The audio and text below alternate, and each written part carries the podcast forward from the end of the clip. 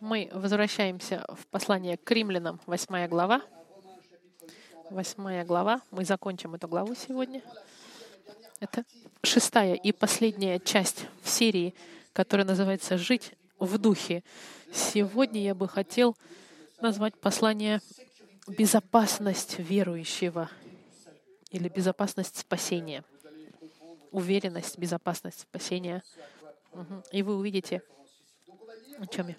Мы зачитаем послание к римлянам, 8 глава, с 29 стиха. С 29 стиха до конца. 29, 29 стих и до конца. «Ибо кого он предузнал, тем и предопределил быть подобными образу сыну своего, чтобы он был первородным между многими братьями. А кого он предопределил, тех и призвал. А кого призвал, тех их оправдал. А кого оправдал, тех и прославил. Что же сказать на это? Если Бог за нас, кто против нас? Тот, который Сына Своего не пощадил, но предал Его за всех нас, как с Ним не дарует нам и всего? Кто будет обвинять избранных Божьих? Бог оправдывает их. Кто осуждает? Христос Иисус умер, но и воскрес. Он и одесную Бога, Он и ходатайствует за нас. Кто отлучит нас от любви Божьей? Скорбь или теснота, или гонение, или голод, или нагота, или опасность, или меч? Как написано, «За Тебя умершляют нас всякий день, считают, считают нас за овец, обреченных на заклание». Но все это преодолеваем силой возлюбившего нас. Ибо я уверен, что ни смерть, ни жизнь, ни ангелы, ни начало, ни силы, ни настоящее, ни будущее, ни высота, ни глубина, ни другое какое творение не может отлучить нас от любви Божьей во Христе Иисусе, Господе нашим. Амин. Можно даже и не комментировать, текст так очень четко все говорит. Но послушайте, я все же должен прокомментировать, потому что это моя работа — раскрывать текст. Но очень красиво это, очень ясно. Послушайте, сегодня, как я вам объяснял, это конец восьмой главы, и мы подходим к этой секции на безопасности и уверенности верующего. Я бы хотел тебе вопрос задать. Ты христианин, я говорю к христианам, обращаюсь. Проходило, было ли с тобой когда-нибудь такое, что ты сомневался, спасен ли ты? Сказать себе, я сегодня, я смотрю на себя, и я задаюсь вопросом, христианин ли я или нет. Честно, поднимите руку, где, где задумался. Так, я поднял руку, потому что я так тоже думал. В какой-то момент, в сложные моменты в жизни, мы задаемся вопросом, да вообще где я? По-настоящему ли я спасен?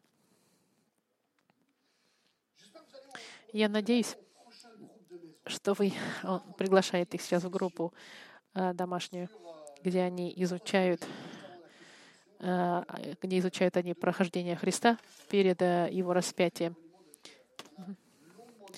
И мы долго обсуждали с ответственными группой о том, когда Петр отрекся. Пойдемте с вами вместе в послание от Луки, 22 глава, первая закладка. Лука, 22 глава. Очень часто задавались люди вопросом, апостолы до прихода Духа Святого были ли спасены или нет? Я говорю, что да, так же, как и верующие в старозаветные времена были спасены, потому что они верили в Бога и Его обещания. Я думаю, что они были спасены, но они были несовершенными. С приходом Духа Святого было легче, но никогда они не достигли такого совершенства. Они как мы. Но, интересно, в один момент Петр, который следовал за Иисусом, которого арестовали, и сейчас он находится, э, его сейчас будут осуждают, и Петр, Петр и Иоанн, они за ним следуют, и в один момент, помните, Петра увидели, и три раза он сказал, сказали ему, что ты был с Иисусом, и он трижды отрекся. Петр, да, Петр, апостол Петр, тот, который написал часть Слова Божьего, он обманул трижды. И я нахожу это интересно в 22 главе от Луки, 60 стих. Но Петр сказал тому человеку, не знаю, что ты говоришь. Я и не знаю его, Иисуса. Обманщик. Полный обман. И тот час, когда еще говорил он, запел петух. Петух прокукарекал. Помните, что Иисус ему сказал, что ты отречешься от меня, пока петух не прокукарекает. Трижды отречешься. А теперь 61 стих. «Тогда Господь, обернувшись, взглянул на Петра». Сейчас взгляд Иисуса пронизает его. Ужасно. Представьте себе эту ситуацию.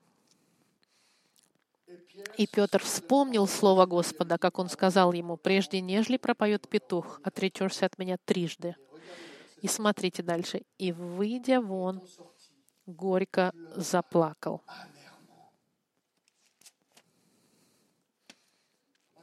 Я задаюсь вопросом, думаете ли вы, что Петр в этот момент думал, что он был спасен?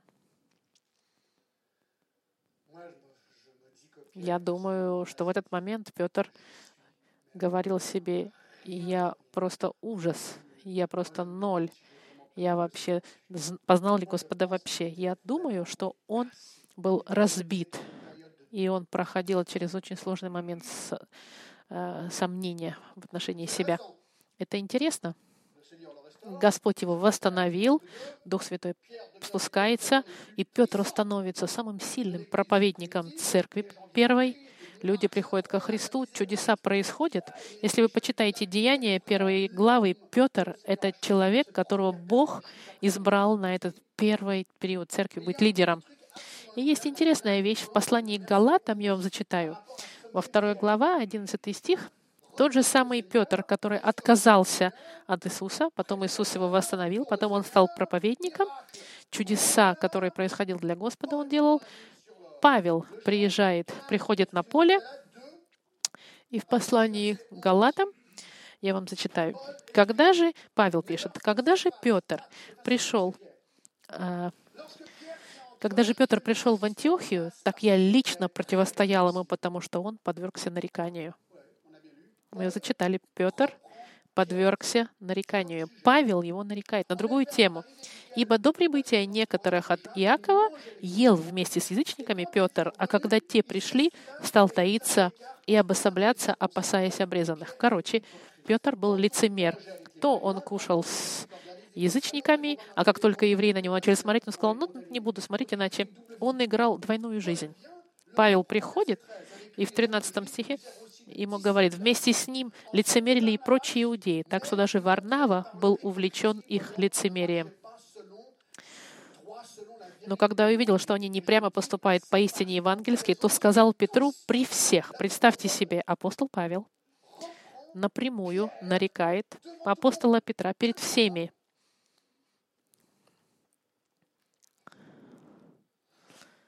если ты, будучи иудеем, живешь по-язычески, а не по-иудейски, то для чего язычников принуждаешь жить по-иудейски?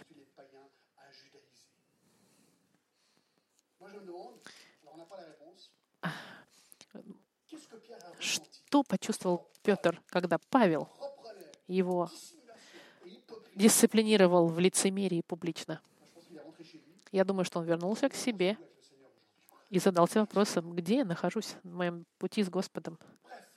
Вкратце, есть много примеров в Библии, где люди, которые любят Господа, верующие люди, в какой-то момент падают, подскальзываются, согреш.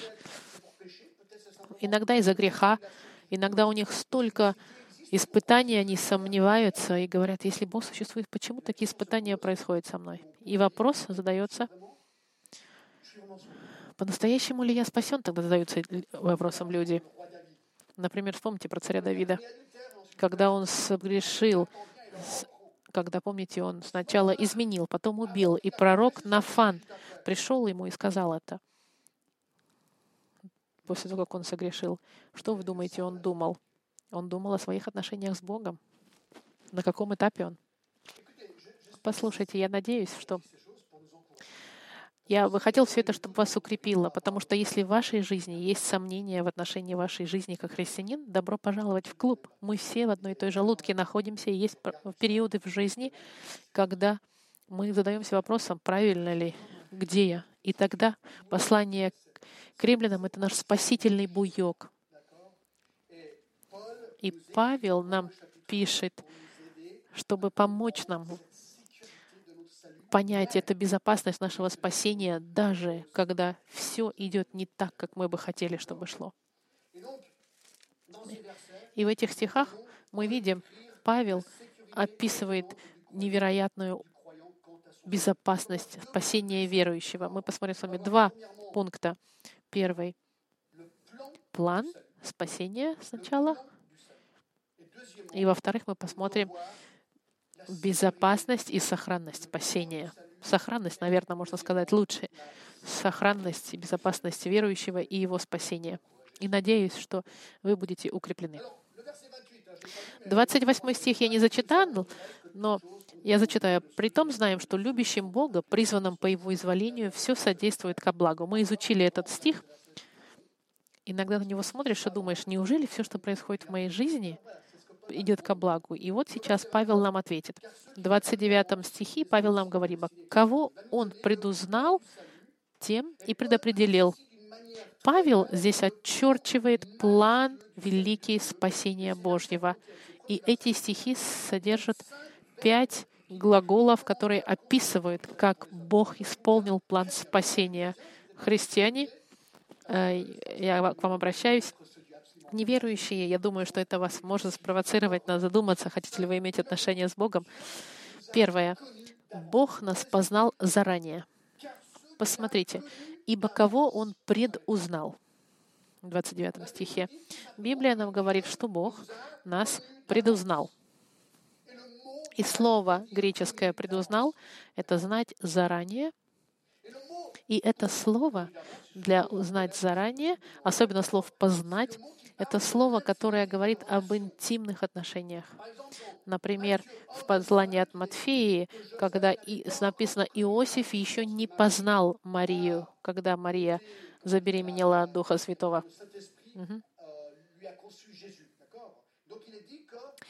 И вот этот глагол «познать» — это тот же самый «предузнать», «познать». Это глубокое личное знание. И в Матфея в 7 главе сказано, что я не знал вас никогда. Отойдите от меня. Это очень сильное слово личного знания. И здесь мы видим, что мы были познаны Господом заранее, что значит, даже до нашего существования Господь уже нас познал. Как это возможно? Здесь нужно пытаться понять, что в смысле, что Он знал, что Он нас сотворит, и Он уже до нашего физического творения начинал отношения спасения с нами в какой-то степени. Мы еще не родились, мы еще не были спасены, но Бог нас уже узнал и познал в отношении нашего будущего спасения. Есть маленький пример интересный в отношении это в Еремии. Я вам зачитаю в пятом стихе, первого глава в Библии сказано. И было ко мне слово Господа, прежде, нежели я образовал тебя в чреве, я познал тебя, и прежде, нежели ты вышел из утробы, я осветил тебя пророком для народов, поставил тебя.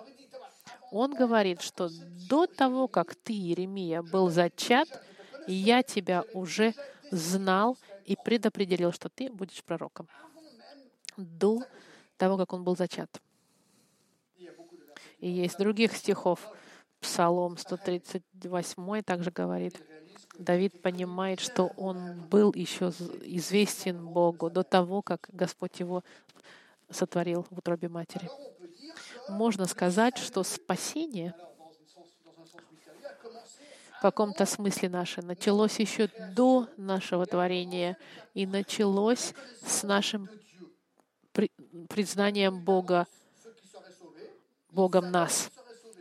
Те, кто будут спасены, они будут спасены. Я хочу вам сказать, что спасение не начинается с людей, которые решают принять Христа. Нет, здесь мы видим, что спасение начинается с Бога.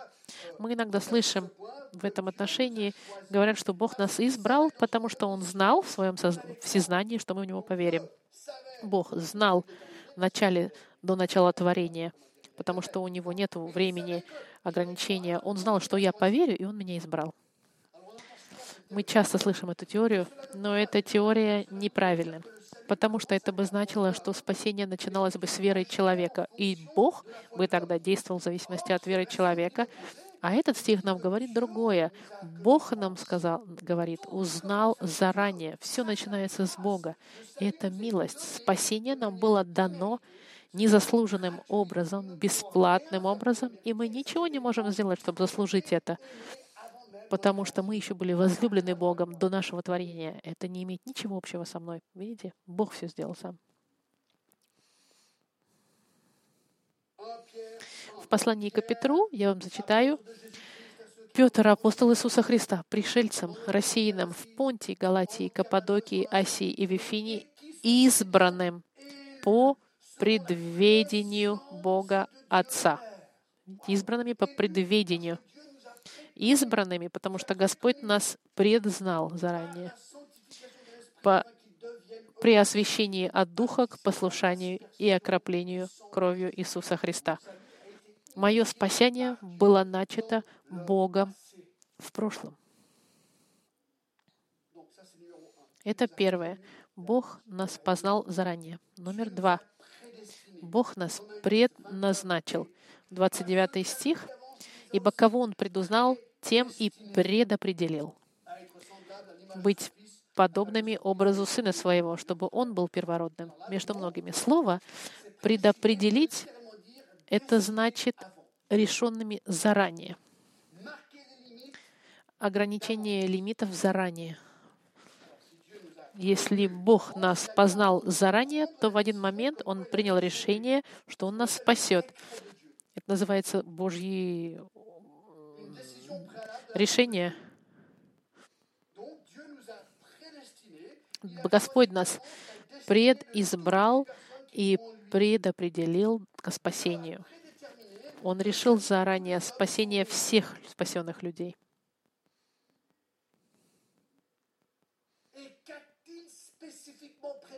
И посмотрите, что говорится в 29 стихе тех, кого предузнал, тех и предопределил быть подобными образу Сына Своего, чтобы Сын был первородным между многими. Это учит нас, что до сотворения мира были отношения между Сыном и Отцом, и когда Он нас предузнал, Он предопределил, что мы будем спасены. Он знал, что Сына отправит на смерть ради нас, чтобы мы принадлежали Сыну. Еще до нашего творения.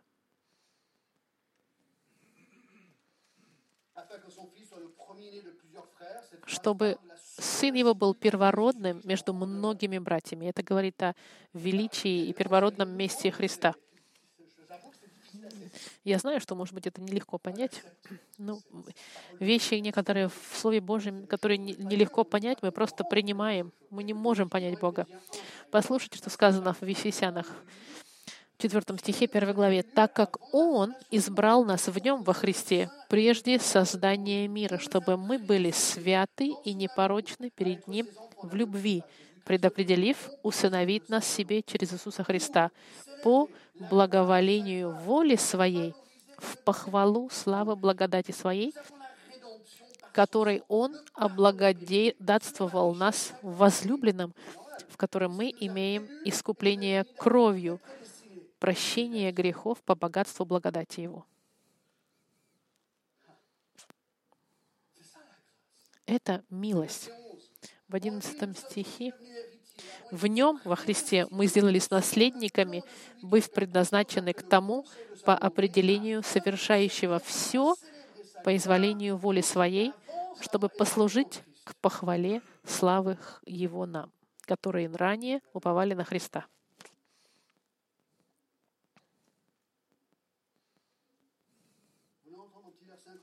Я вам сейчас зачитаю одно невероятный стих В 13 главе Деяний, в 48 стихе сказано, Павел э, проповедует язычникам, Язычники, слыша это, радовались и прославляли Слово Господне, и уверовали все, которые были предуставлены к вечной жизни. Еще раз повторяю, что все, которые были предуставлены, предназначены, другим словом, к вечной жизни, уверовали. Есть много людей, не, не любит этот факт, что дает им впечатление, что Бог не, не имеет ничего, ни, ничего не приносит к своему спасению. И если это ты понимаешь, что это правильное понимание, человек ничего не приносит к спасению. Потому что милостью вы спасены. Это не от вас, это дар Божий. Ибо благодатью вы спасены через веру. И это не от вас. Божий дар, не отдел, чтобы никто не хвалился. Друзья мои, когда грешник меняется в образ Господа Христа по милости Господа, это самая удивительная истина божественного откровения. Однажды, по чистой милости, мы станем как Он, и будем иметь тела, как у Него, в присутствии Бога, как Он, Иисус Христос. Как объяснить это? Это дар Божий. Господь нас призвал, нам говорит текст. Потому что кого, тех, кого Он Ибо кого Он предузнал, тем и предопределил быть подобным образу Сына Своего, чтобы они были первородными, а кого Он предопределил, тех и призвал. В какой-то момент в реальной жизни мы были призваны и были спасены. Что значит, друзья мои, что Бог в нашей жизни организовал. Господь поставил нас в жизни там, где мы находимся, и Он, ко всему прочему, оркестровал, а, организовал не только наше рождение физическое, но Он организовал, что однажды мы услышим Евангелие, что мы поймем Евангелие. Потому что Евангелие, мы должны были его однажды услышать, как в послании к римлянам.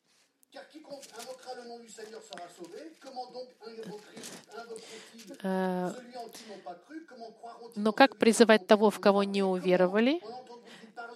Как веровать в того, о ком не слыхали, как слышать без проповедующего, и как проповедовать, если не будут посланы? Это, это своего рода мистерия. Бог готовит тех, кто получит Евангелие, готовит их еще до основания мира, и одновременно Он готовит проповедника или человека, который принесет Евангелие, и однажды во времени двое встречаются, Евангелие понято, принято, Дух работает в сердцах, сердце признает свой грех, сердце открывает, что Иисус Христос — это Спаситель, и нет никого другого в нашем мире, кем бы мы были спасены. Этот человек верит, и этот человек полностью меняется, прощается от грехов, и ему дается вечная жизнь. И это все организовано Богом. Если, если вы не убеждены, вы можете в, в деяниях почитать Лука и Эфиопийца историю. Бог все организовывает во всех деталях этого спасения эфиопянина.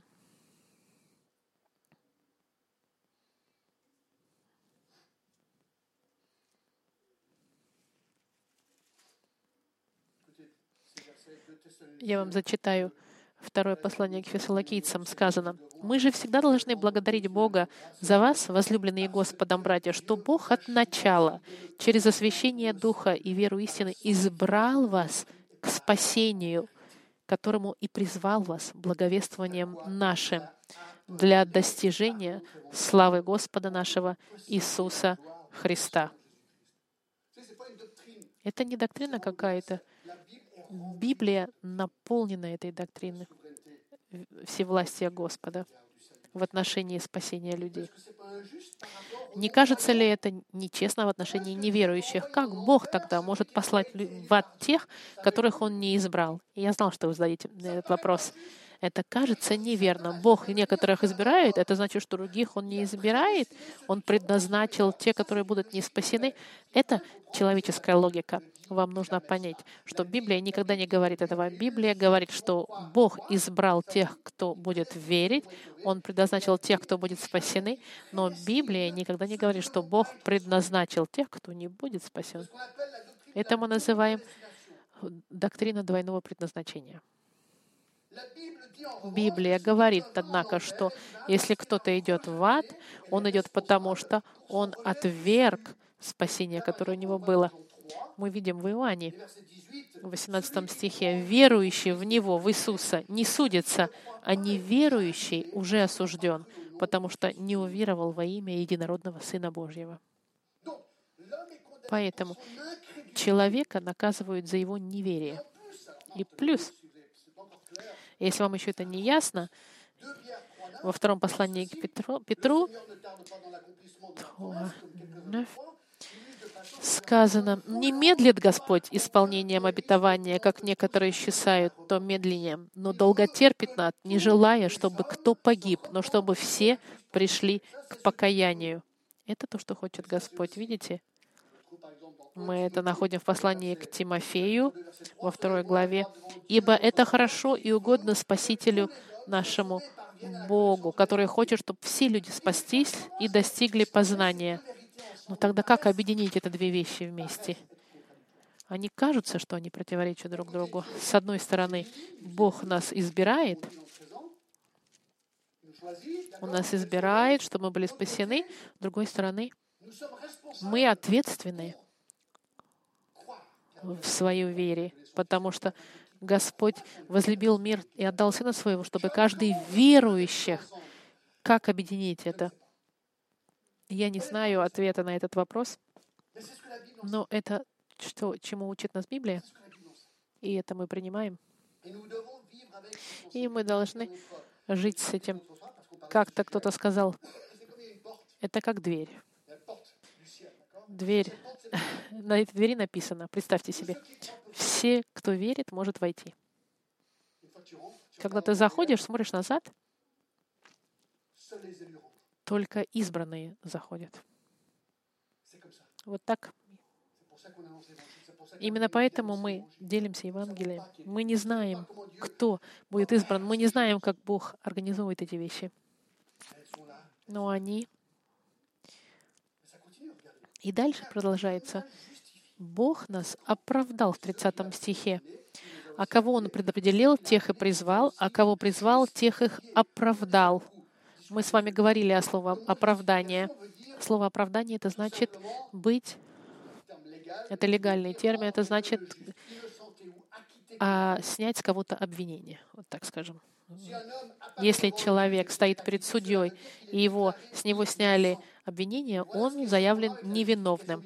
И вот что интересно с библейским оправданием. Бог, человек полностью виноват за свой грех. Мы все согрешили, а оплата за грех — это смерть. Нет ни одного человека на планете, который бы не грешил. Мы все перед Богом виноваты. Но Бог своей милости нас освобождает и заявляет, что мы невиновные из-за святой крови своего Сына, который понес на себе наше наказание и умер вместо нас. И поэтому мы оправданы. В послании к римлянам сказано, ибо потому что все согрешили и лишены славы Божией, получая оправдание даром по благодати Его, искупления во Христе Иисусе. Бесплатно заявлены невиновными. Это нечестно, это милость. И, и но не только это, Господь нас еще прославил. Посмотрите дальше в 30 стихе. «Тех, кого оправдал, а кого оправдал, тех и прославил». А, вы скажете, Джон? Стоп, ошибка библейская должна быть здесь. Хм. Почему? Потому что это в прошлом написано, что Он нас прославил. Он их прославил. А прославление — это что? Это день, когда мы больше не будем в этих телах, а мы будем на небесах. Это будет наше прославление. Как тогда это произошло в прошлом? Ха-ха, ошибка в Библии, я нашел ошибку. Нет, это не ошибка. Мы еще не прославлены. Пока. Наше прославление — будущее, как сказано в послании к Иоанну. Как тогда понять это? То, что мы видим здесь, друзья, что уверенность в нашем прославлении настолько абсолютная в глазах Бога, что это как если бы она уже имела место. Послушайте, не забудьте, что нам текст говорит, где Бог нас познал заранее, Он нас предопределил, Он нас призвал, Он нас оправдал. Это логическое продолжение в глазах Бога. Это уже сделано. Мы прославлены уже в будущем.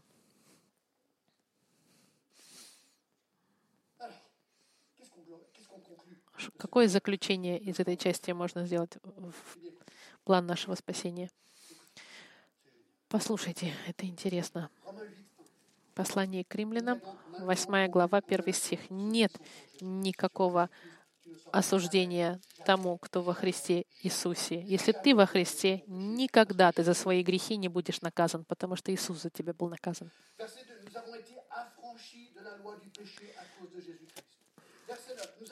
Мы были, э, мы были освобождены во втором стихе. Мы, мы были адаптированы в семью э, Господа мы сонаследники со Христом. 26-27 стих. Нас Дух Божий, который подкрепляет нас. В 29 стихе мы были преду, предузнаны, предопределены. Мы были при, призваны в 30 стихе, предопределены, в 31 оправданы, в 30 стихе. И наше будущее настолько уверено, что Бог говорит, что мы даже уже были прославлены. Друзья мои, как христианин может сомневаться хоть на мгновение ока, в своем спасении и в безопасности и сохранности своего спасения. Как может он сказать со всем этим, по-настоящему спасен или нет? Если Христи... Христос твой Господь и Спаситель, значит, если ты веру свою возложил на Христа, ты христианин. Эти вещи тогда говорятся о тебе. И кто тогда может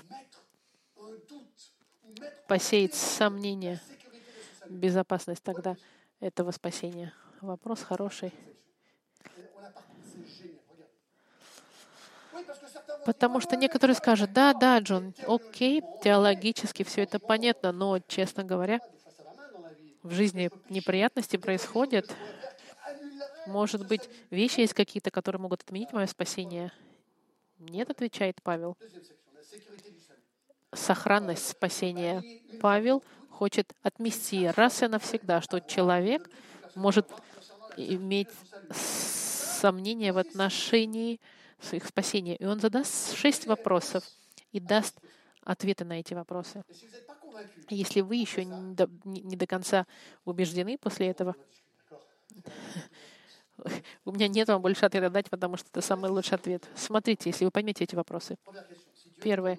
Если Бог за нас, 31 стих. Что же сказать на это? Если Бог за нас, кто против нас? Если Бог ради нас, за нас, это значит, если Он меня избавил от заключения ради Господа Христа, если Он меня избавил от закона ради Христа, дал мне Дух, Духа, который во мне, дал мне Христа и усыновил меня и сделал меня сонаследником, дал мне Дух Божий, который за меня молится, если Он меня предузнал, предопределил, призвал, оправдал, и если Он меня прославил меня в будущем, Если Бог все это сделал в моей жизни, кто тогда может быть против меня? О ком мы здесь говорим? Мы говорим здесь о Боге. Бог эти все дела сделал. Вопрос, который нужно задать, он сложный. кто есть больше, чем Бог? Есть ли кто-то больше, чем Бог? Глупый вопрос. Ну, простой, но Ésaïe 46. в Исаии 46.9 написано «Вспомните прежде бывшее от начала века, ибо я Бог, и нет иного Бога, и нет подобного мне». Я возвещаю от начала, что будет в конце, и от древних времен то, что еще не сделалось. Говорю, мой совет состоится, и все, что мне угодно, я сделаю. Друзья мои, Бог — это Бог. Бог настолько велик, что никто с ним... Кто мог бы даже себе представить пойти против Бога?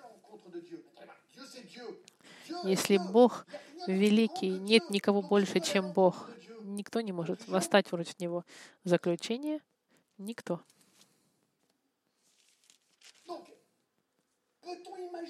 Можем ли мы представить себе какую-то угрозу? Нет. Мы даже представить себе угрозу не можем.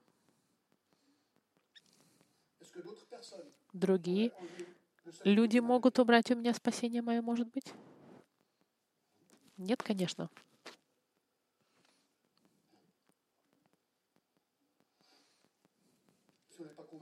Если вы еще не убеждены, Иисус об этом говорил.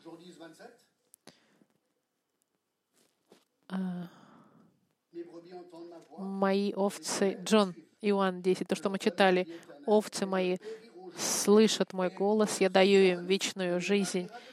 Они не, не погибнут, и никто не сможет их вырвать из моей руки, моих рук. Мой Отец превыше всех, больше всех, и никто не сможет вырвать их из рук моего Отца. Иисус сказал, вы в моих руке, вот рука моего Отца.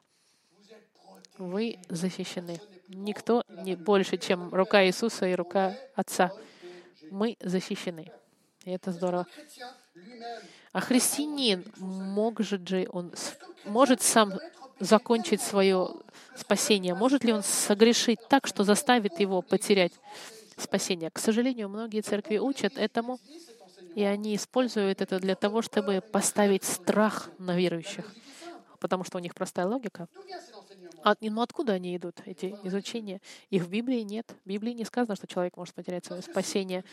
Потому что, бы, если послание к Ефесянам было правдивым, есть правда, ибо благодатью вы спасены через веру, и это не от вас, Божий дар не отдел, чтобы никто не хвалился. Если я не могу себя спасти своими собственными делами, как же тогда я могу потерять свое спасение тогда? Это нелогично.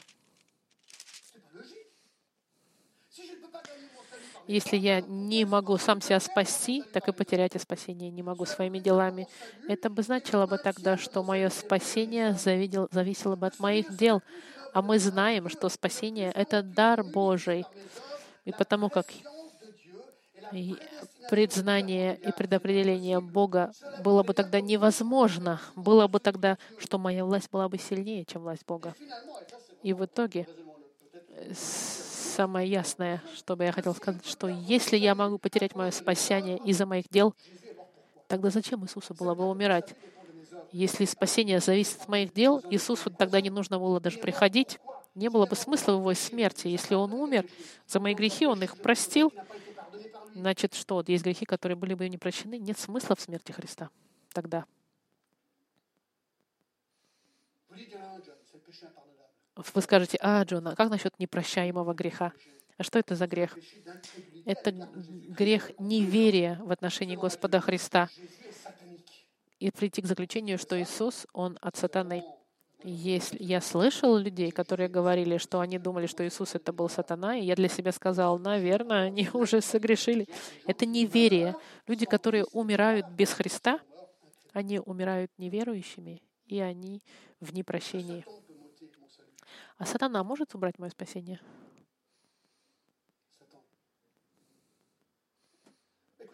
Послушайте, сатана — это сотворенное существо. Люцифер — это был ангел, есть ангел с сотворенным Богом. И ответ какой? Он под Богом. Посмотрите на Иова. Сатана не мог действовать вне воли Господа. Там он не более сильный, чем Бог. Даже если он очень сильный, он не сильнее Бога. Вот в Откровении сказано, что он нас обвиняет, и в Захарии сказано, он нас обвиняет сатана, он все время хочет заставить нас сомневаться. Он обвиняет братьев. Но у нас есть адвокат у Отца. Кто? Иисус Христос. Да, он нас обвиняет, и поэтому ты говоришь, по-настоящему ли я спасен? Не слушай сатану, слушай Бога. Слово Божье, в котором сказано, что ты спасен.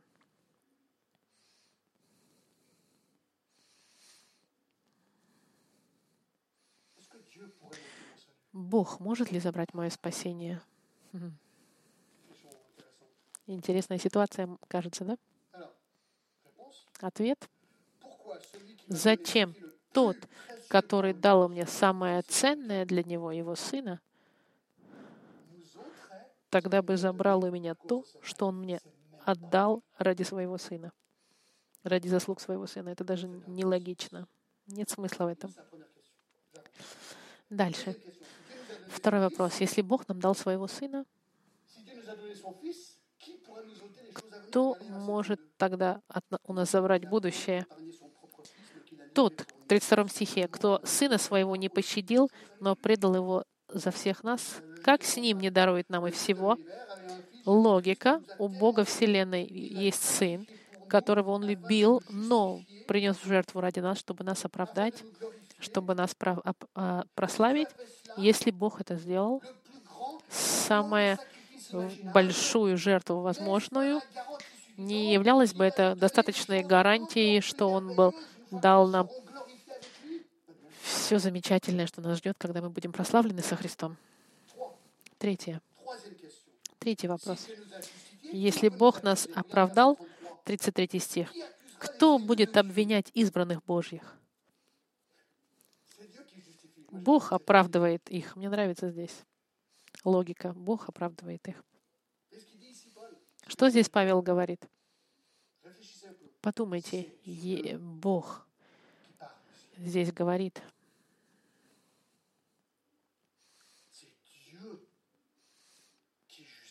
и Бог оправдывает нас. Кто может быть больше Бога? Никто.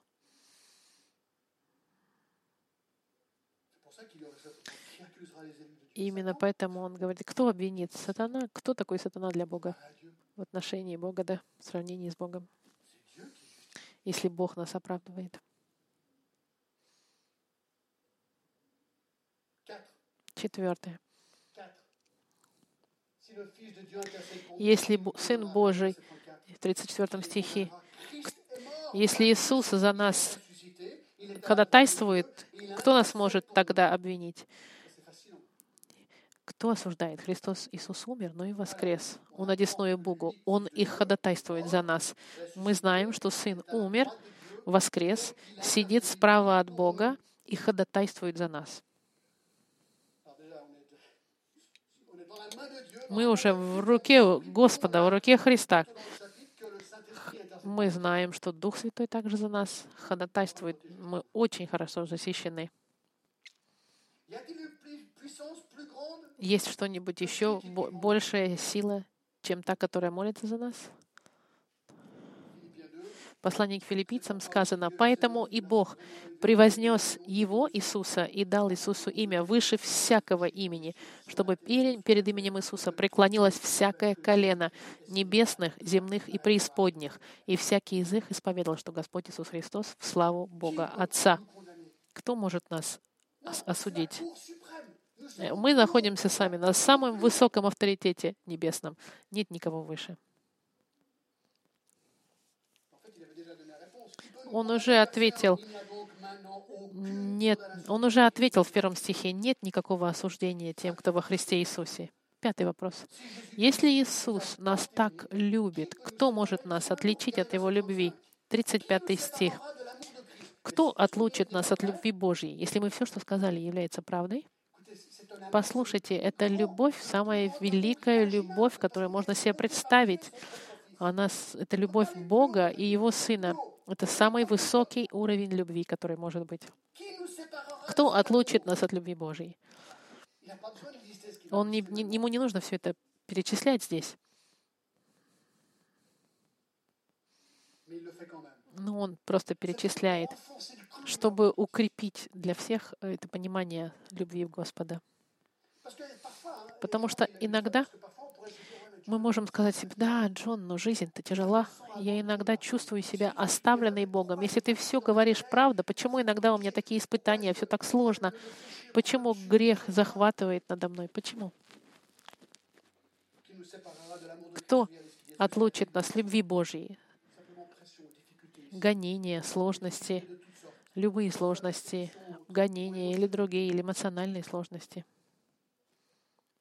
В послании к он говорит о сложностях, связанных с, браком, в жизни. Есть иногда сложности, и у людей серьезные проблемы. Здесь мы согласимся. Значит ли это, что Бог нас любит меньше? Значит ли это, что если я в сложности, то я отделен от любви Господа? Нет. Сложности — это часть жизни. Мы в падшем мире, это не имеет ничего общего с любовью Господа. Скорбь или теснота, или гонение, когда все плохо вокруг меня. Господи, где ты? Я люблю Тебя. Можем ли мы отделиться от любви Господа из-за из-за какой-то тесноты, из-за гонений? Но я когда был в Брюсселе, проповедовал, подошел ко мне молодой парень, я думал, что он из арабской страны, и он мне рассказал за пять минут страдания и гонения, которые он и его семья испытали ради Евангелия, и он вышел из этой страны, он в Бельгии, и я сам себе сказал, невероятно. Это значит, что Бог их любит меньше, потому что у них гонений нет. Иисус сказал, если вы меня любите, на вас будут гонения. Это часть жизни. И в конце,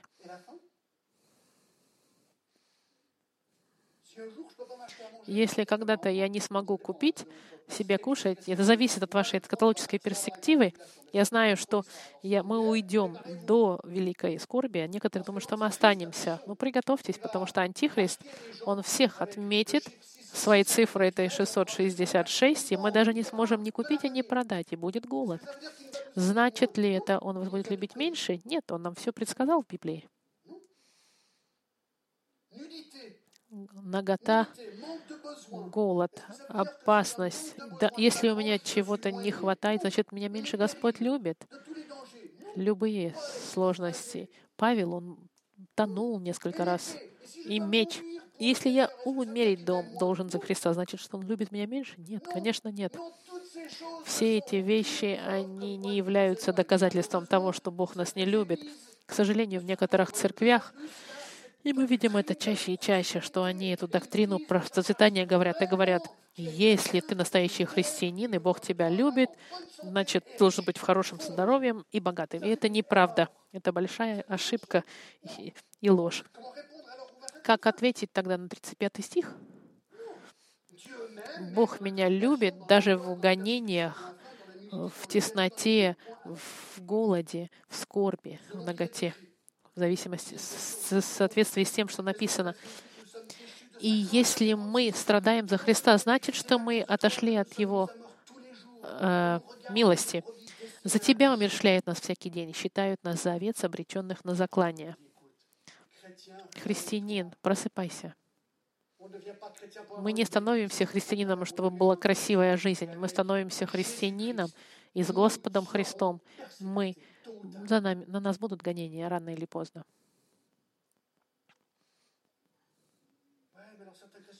Но некоторые говорят, ну, это так сложно, гонение. Мне сказали это, мне сказали то. Я в депрессию, мне нужны каникулы. Сложно, это все сложно. Я все понимаю. С человеческой точки зрения у нас есть эта перспектива. Теперь посмотрите. 37 стих. «Но все преодолеваем силой возлюбившего нас». Во всех этих страданиях христианин возвращается к своим базовым истинам и знает, что он с безопасности во Христе, и он может продвигаться в своей вере устойчиво. И на какой базе он может быть больше, чем э, победителем через Христа? И мы заключаем это, заключаем это сейчас прямо как с салютом.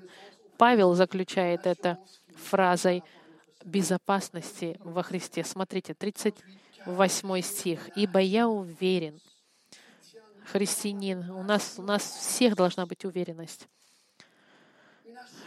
уверенность, что Он нас любит, что наше спасение, когда мы поверили во Христа, каковы бы ни были обстоятельства, эмоции и сложности жизни, мы в безопасных руках Бога. Ибо я уверен, что ни смерть, смерть может нас отделить от любви Господа, нет. Ни смерть, ни жизнь, сложные э, испытания жизни могут нас отделить от любви Господа? Нет, не ангелы. Это гипотетическая ситуация. Ангел может нас отделить от любви Господа? Нет. Не начало.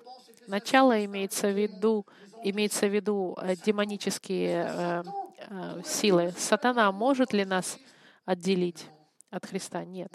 Ни силы, ни настоящее, в нашей жизни может ли нас отличить, отделить от любви во Христе? Нет. Не будущее. В будущем что-нибудь может меня отделить от любви Господа во Христе? Нет. Что нас ждет, это освящение, наоборот. А, а, прославление освящения. Да? Ни высота, ни глубина, ни другое какое творение — не может отлучить нас от любви Божией. Никакое чудо не может нас от, отделить от любви Господа. И ответ — нет.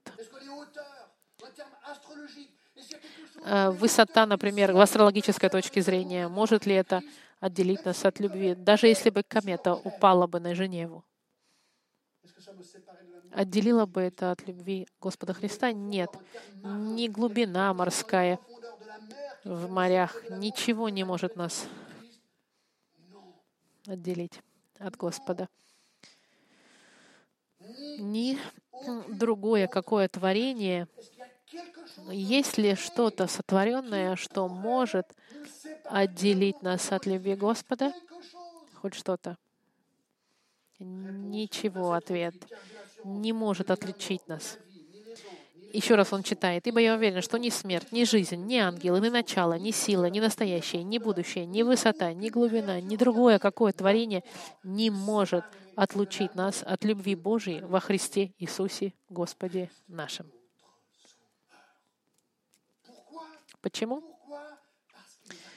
Потому что Он нас познал заранее, предузнал, предопределил, призвал, оправдал и прославил.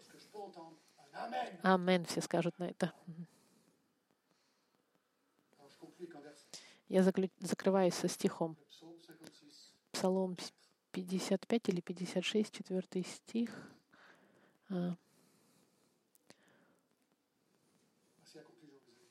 Вот заключение.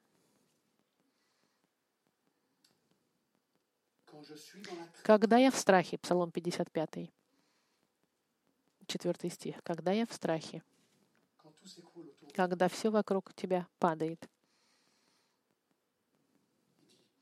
Он говорит, на тебя, на Бога имеется в виду, я уповаю.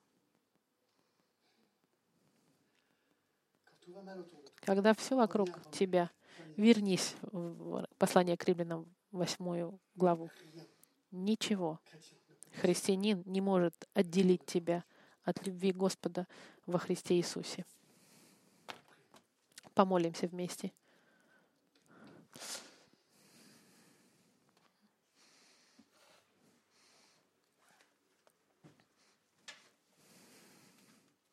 Господь, наш Бог, моим сердцем, наполненным признанием, я хочу поблагодарить Тебя — за спасение, которое Ты нам дал, и за уверенность в этом спасении.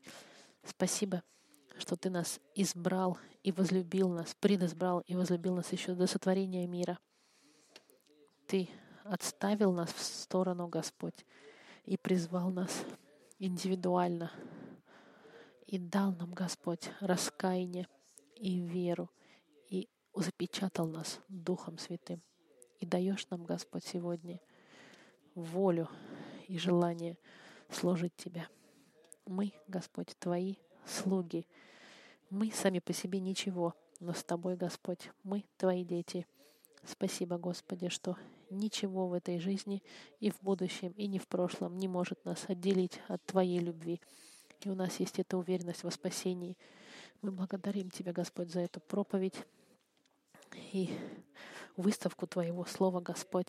Это меч, который Дух Святой использует, чтобы менять Твой народ. В месяцах и годах, которые будут, Господь, впереди нас, и может все пойти плохо вокруг нас, и мы будем задаваться вопросом, Господь, и сомневаться в Твоем верности, Господь. Пожалуйста, напомни нам об этом послании к римлянам и дай нам вспомнить, что нас ничего не может отделить от Твоей любви. И что все, что идет против нас, дел, идут для того, чтобы заставить нас расти в нашей вере. И самое главное, чтобы я, я бы хотела, чтобы мы зататуировали это в нашем сердце, зацементировали, что ничего не может отделить нас от Твоей любви и украсть у нас, и выкрасть нас из Твоей руки, что мы, Господь, в полной безопасности в Твоем присутствии. Именем Христа мы молимся. Аминь.